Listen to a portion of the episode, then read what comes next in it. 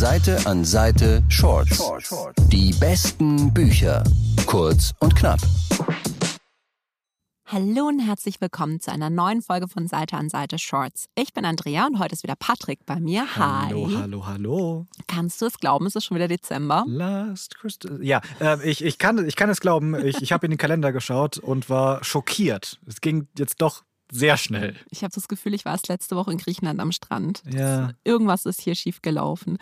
Aber es ist Zeit, an Weihnachtsgeschenke zu denken. Hast Mhm. du schon Weihnachtsgeschenke besorgt? Sagen wir es mal so. Auf der Skala von habe ich sie besorgt und habe ich sie nicht besorgt, bin ich jetzt gerade so auf dem Weg zu ich habe noch nicht genug besorgt. Also es fehlt noch ein bisschen was. Also ich würde mich über ein paar gute Tipps sehr, sehr freuen. Mein Vater wird, kann, kann ich jetzt, hört die Folge eh nicht, äh, wird wieder den 49 bekommen, klassischerweise. Aber wenn die hier noch ein paar andere Buchtipps für den Rest der Verwandtschaft rauskitzeln könnten, wäre ich überglücklich. Ja, natürlich, weil das ist meine Bitte im stationären Handel. Leute, jetzt, jetzt ist die Zeit. Wenn nicht jetzt, wann dann? Genau, weil ganz ehrlich, Nicht noch mehr warten. am 23. Dezember, da können wir wahrscheinlich nicht mehr viel für euch tun, da müsst ihr dann nehmen, was da ist. Das habe ich auch schon mal gemacht. War spannend. Ich weiß nicht, ob ich das an der Stelle sagen durfte, aber es ist manchmal am 23. Dezember, wenn dann Kunden kommen, sagen, können Sie mir das bestellen? Und dann sage ich, ja klar.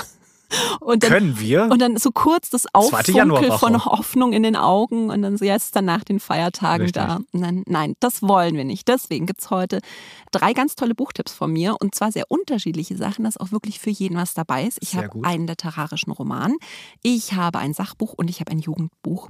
Nice. Und ich fange gleich mal an mit wahrscheinlich dem schönsten Titel dieses Jahr, nämlich Die geheimste Erinnerung der Menschen Uff. von Mohammed Mbugazar. Uff. Du, das habe ich im Zug gelesen, dann wurde ich kontrolliert, dann kam die Kontrolleurin zurück und sagt, Entschuldigung, kann ich mir den Buchtitel aufschreiben, weil der ist so hübsch. Ich habe das Buch jetzt hier liegen sehen. Ich möchte es mir aufschreiben, dass ich es mir kaufen Du kann. hast sehr andere Erfahrungen und Erlebnisse mit Zugkontrolleuren, so als ich. Vielleicht liegt es aber auch in den Büchern, die du liest. Vielleicht liegt es daran, dass ich mir Tickets kaufe, Patrick. Bevor das jetzt hier ein Gerücht wird, ich fahre nie schwarz. Just. Ja. Worum geht es in diesem wunderschönen Buch? Pass auf, erstmal muss ich dazu sagen, die geheimste Erinnerung der Menschen hat letztes Jahr nämlich den Prix Goncourt gewonnen. Mhm. Und vielleicht erinnern wir uns an das Buch, das mich 2021 so begeistert hat. Das war nämlich die Anomalie von Hervé Letellier und das hatte im Jahr davor den Prix Goncourt gewonnen. Aha. Deswegen sehr hohe Erwartungshaltung. Mhm. Und jetzt pass auf, also Mohamed Mbugazar ist ein senegalesischer Autor, der inzwischen in Paris lebt und schreibt, genauso wie sein Protagonist Yegan. Und der bekommt irgendwann mal, ich glaube noch als Schüler, so ein Handbuch der afrikanischen Literatur in die Hände, wo er auf ein Buch stößt, das das Labyrinth des Unmenschlichen heißt. Und der Autor ist ein Senegalese wie er und das Buch wurde wirklich so als Meisterwerk der afrikanischen Literatur gefeiert. Und dann ist aber was ganz Seltsames passiert, nämlich ist dieser Autor in einen Skandal verwickelt worden. Der Verlag musste daraufhin Insolvenz anmelden. Alles, was von dem Buch noch zu haben war, wurde eingestampft und der Autor ist verschwunden und man weiß nicht, was aus dem geworden ist. Okay. Und in Paris lernt die Gunn dann eine geheimnisvolle ältere Frau kennen, die tatsächlich noch so ein, ein ganz abgelesenes Exemplar von diesem Buch hat und sie leiht es ihm aus. Und er liest es und er ist total begeistert und redet da auch so mit seinem Zirkel afrikanischer, literarischer Freunde drüber. Und die sagen, eigentlich müsste man dieses Buch so einem großen Publikum wieder vorstellen. Und deshalb macht er sich dann auf die Suche nach diesem geheimnisvollen Autor. Und ah, ich weiß nicht, ob, ob du Der Schatten des Windes von Carlos Ruiz Savon gelesen hast. Offensichtlich nicht. Offensichtlich nicht, weil sonst hättest du wahrscheinlich schon lange eingehakt. Ja. Das hat mich so dran erinnert. Also das ist wirklich so ein Buch, Der Schatten des Windes, was ganz viele BuchhändlerInnen und eben auch LeserInnen, so, die sehr viel mit Büchern zu tun haben, einfach absolut lieben. Und da geht es eben auch um ein verschwundenes Buch, um einen mysteriösen Autor. Und ich war da wirklich im allerbesten Szenario sehr daran erinnert. Und das Tolle ist aber, dass Saar eben diese ganzen afrikanischen Einflüsse auch mit reinbringt. Also du hast diese afrikanische Mythologie, du hast aber auch Kolonialismus und Rassismus und es fließt da alles mit rein und macht es zu einer ganz einzigartigen Geschichte. Und ich sag's dir, das hört sich jetzt vielleicht ein bisschen komisch an, aber ich habe dieses Buch angefangen im Zug und nach 20 Minuten konnte ich nicht weiterlesen, weil ich mir dachte, oh Gott, ich halte hier potenziell okay. ein neues Lieblingsbuch in den Händen. Ich kann das nicht in einem Zug lesen. Ich möchte einfach jetzt ein Wochenende irgendwo in so eine Hütte mhm. im Nirgendwo gesetzt mhm. mit diesem Buch ja. und das wirklich ohne irgendwelche Einflüsse von draußen. Aber nein. Man muss arbeiten, man muss sich um die Kinder kümmern, man muss dieses Buch im Zug lesen, aber ich habe es wirklich sehr geliebt. Das ist ein absolutes Highlight für mich, weil es ist halt ganz großartige Literatur, aber es ist so unfassbar spannend. Und durch diesen ganzen Bezug eben mit dem Senegal ja. bringt es auch, finde ich, was rein, was man so in der deutschen Literaturlandschaft vielleicht nicht so oft bisher hatte. Und ganz neue Geschichten und mh, mm, hab's geliebt. Also auf jeden Fall bitte auf die Wunschliste packen. Ist notiert. Kurze Frage: Was ist denn jetzt die geheimste Erinnerung der Menschen? Äh, bezieht sich das jetzt auf das verschwundene Buch? Oder ist es einfach nur ein wohlklingender, sehr wohlklingender Titel zugegeben? Das möchte ich nicht verraten. Lies es. okay. Gut. Fein. Okay. Spannung bleibt groß.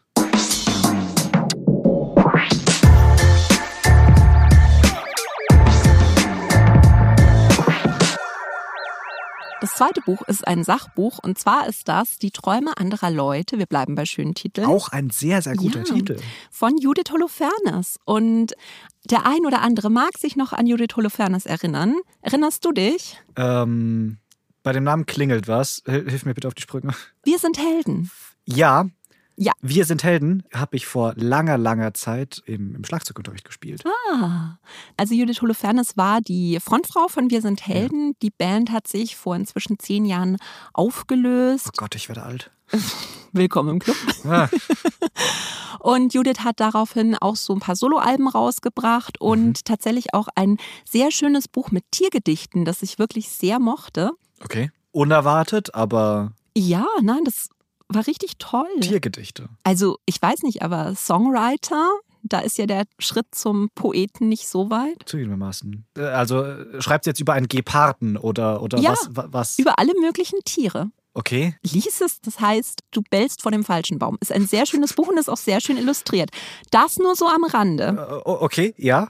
Aber, aber wir, wir reden jetzt über ein anderes wir Buch. Reden jetzt über, das keine Tiergedichte das hat. Das keine Tiergedichte Okay, ich bin, bin wieder dabei. Die Träume anderer Leute. Und ich muss ganz ehrlich sagen, dass ich dachte, dass es so ein bisschen autobiografisch ist, so Bandgeschichte und dergleichen. Mhm. Und war dann sehr überrascht, weil das auch in eine ganz andere Richtung geht.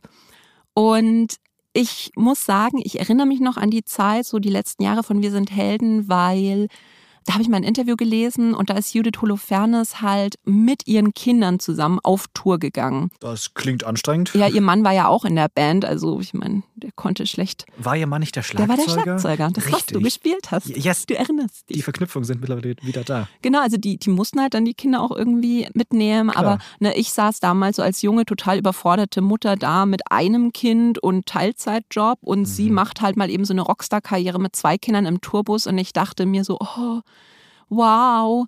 Aber in diesem Buch beschreibt sie halt auch diese Zeit und dass sie halt Absolute wirklich. Horror wahrscheinlich, oder? Dass sie halt wirklich zu diesem Zeitpunkt körperlich und mental absolut am Ende war. Also wirklich ja. nur noch mit Schmerzen auf die Bühne gegangen und sich auch vorgestellt hat, wie es wäre, einfach auf die Bühne zu gehen unter tosendem Applaus und sich dann einfach nur hinzulegen und nichts zu machen. Also Gefühle, die wir vielleicht alle in der einen oder anderen Situation schon mal hatten. Ja. Und das war dann eben auch einer der Gründe, weshalb sie sich dann schweren Herzens dazu entschlossen hat, diese Band aufzulösen. Und es geht halt wirklich so um die Zeit eigentlich danach, wie sie halt versucht, eine nachhaltige Solokarriere irgendwie auf die Beine zu stellen, die sich halt auch mit Kindern vereinbaren lässt und aber feststellt, dass sie diesen Erwartungen, die die Leute in sie gesetzt haben, gar nicht gerecht wird. Also mhm. sie kann als Solokünstlerin halt plötzlich nicht mehr diese großen Hallen ausverkaufen. Sie kann nicht so viele CDs verkaufen wie ein Heldenalbum. Und in diesem Buch lernt sie eigentlich zu scheitern, aber dabei rauszufinden, was sie wirklich für sich selbst will. Mhm. Und das fand ich so. Was eine super wichtige Erkenntnis. Ja, es ist so ein großartiges Buch, weil ich bin damit reingegangen und dachte mir, naja, das ist jetzt bestimmt so ein nettes Buch für Leute, die früher zu, weiß mhm. ich nicht, von hier an blind abgerockt haben und so. Aber ich habe mich da auch so wiedererkannt, ne, als Mutter, also auch gerade junge Eltern, die versuchen irgendwie Kinder und Karriere unter einen Hut zu bringen. Es ist auch für Leute, die, glaube ich, sich fürs Musikbusiness insgesamt interessieren, sehr mhm. spannend. Überhaupt für Leute in kreativen Berufen ist es auch wahnsinnig spannend, weil ich glaube, du gibst in einem kreativen Beruf sehr viel mehr von dir her, als das jetzt jemand mhm. tut, der im Büro sitzt. Ja. Und dann dachte ich mir, nee, es ist eigentlich wirklich was für alle, weil dieses Buch stellt ja eigentlich die zentrale Frage, wie kann ich mein Leben leben, wenn ich die Träume anderer Leute nicht erfüllen kann? Puh. Und deswegen, also es philosophisch, aber mega. Also ich wichtige, mich, wichtige Frage. Ich habe mich so abgeholt gefühlt. Es war so ein schönes Buch. Ich war wirklich komplett überrascht. Ich kannte auch ihre Solo-Lieder gar nicht so. Ich habe die mir dann nach und nach angehört. Mhm. Und ich, ich sag, du musst kein einziges Judith Holofernes Lied kennen, du musst kein einziges Wir sind Helden-Lied kennen, um dieses Buch zu feiern. Aber du wirst sie dir dann anhören. okay, gut. Zweites Buch für die Wunschliste. Ja.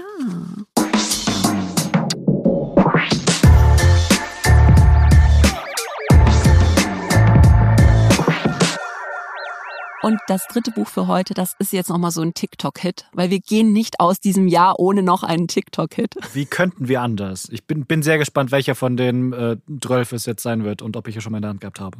Vielleicht. Es ist Bleib bei mir, Sam von ah. Dustin Tao. Ja. Vorgestern. Vorgestern. Vorgestern in der Hand gehabt. Mhm. Auf Englisch war es You've Reached Sam. Ist eben ein Jugendbuch, aber ach Gott, Patrick. Ja, schieß los. Also es geht um Sam und Julie, die sind seit drei Jahren zusammen, sind beide so kurz vorm Highschool-Abschluss, stellen sich halt schon vor, wie sie ihr Leben zusammenleben werden. Und mhm. dann hat Sam einen Autounfall, bei dem er tödlich verunglückt. Oh. Und Julie ist halt wirklich komplett am Boden zerstört. Sie weiß überhaupt nicht, wie sie damit umgehen soll. Sie macht dann auch erstmal was total Irres. Sie schmeißt nämlich alle Sachen, die sie von ihm hat, weg, weil sie es nicht erträgt, es anzuschauen. Mhm.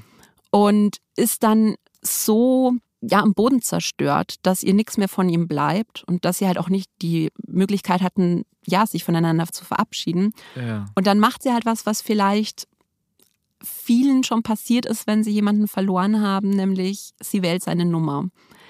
Und Sam hebt ab. What? Ja. Sam hebt ab. Ja, also er weiß, dass er tot ist. Er weiß auch nicht, wie es funktioniert. Er kann ihr auch nicht sagen, wo er ist, aber ihnen ist beiden klar, dass sie eben eine Chance bekommen, nochmal über alles zu reden und sich halt richtig voneinander zu verabschieden. Das ging gerade in eine ganz andere Richtung, als ich jetzt erwartet hätte. Oh ja, das habe ich mir dann auch gedacht. Und es ist wirklich, ach, es ist irgendwie so ein schönes Buch, weil es ist natürlich todtraurig, muss man sich denken, wie sie halt mhm. versuchen, sich zu verabschieden und ihnen ist klar, dass sie halt nur eine begrenzte Zeit haben werden, dass diese Verbindung irgendwann mal nicht mehr aufrechterhalten werden kann. Ja. Und wie Sam halt in diesen Wochen, die ihnen noch bleiben, immer wieder versucht, sie einfach zu einem Leben zu motivieren ohne ihn. Wie, wie er halt sagt, geh raus, triff dich mit Leuten und wie sie halt wirklich versucht, einen Platz für sich im Leben zu finden mhm. ohne Sam. Und jetzt wirst du dir denken, Andrea, du kannst doch nicht am Ende vom Jahr noch so ein trauriges Buch empfehlen. Ich, ich habe ehrlich gesagt so im linken Auge, also so, es wird, wird, schon leicht. so leicht feucht. Äh, das, ist, das ist ungewohnt, ja. Wie kannst du nur? Es tut mir leid, aber bitte vertrau mir. Das Buch, ja. das war wirklich. Und du kannst mich jetzt auslachen, aber ich habe das angefangen zu lesen und ich dachte mir, oh Gott, ich werde jetzt die ganze Zeit nur weinen. Aber ich habe dann meine Fairy Lights angemacht und mhm. habe meine Duftkerzen angezündet und habe mir einen heißen Kaber gemacht und habe das gelesen, weil dieses Buch wirklich wie so eine ganz warme Umarmung war. Okay. Weil es einfach nicht dieser Tod im Vordergrund steht und der Verlust, sondern diese Möglichkeit, sich zu verabschieden und Trauer zu verarbeiten und wie viel Halt und Liebe man halt auch bei Freunden finden kann. Und mm, das war einfach so ein schönes Buch. Und es ist halt jetzt nicht das klassische ach, Enemies to Lovers TikTok-Buch. Aber es hat ein bisschen mehr Tiefgang. Ja, auf jeden Fall. Ich wusste nicht, worauf ich mich einlasse und ich habe es gelesen und ich habe es sehr geliebt. Also deshalb, wenn ihr noch was ruhiges, schönes für und, jetzt so und emotional zerrüttendes, ja, über die Feiertage quasi jetzt noch haben wollt, dann auf jeden Fall das. Seite an Seite Shorts. Die besten Bücher. Kurz und knapp.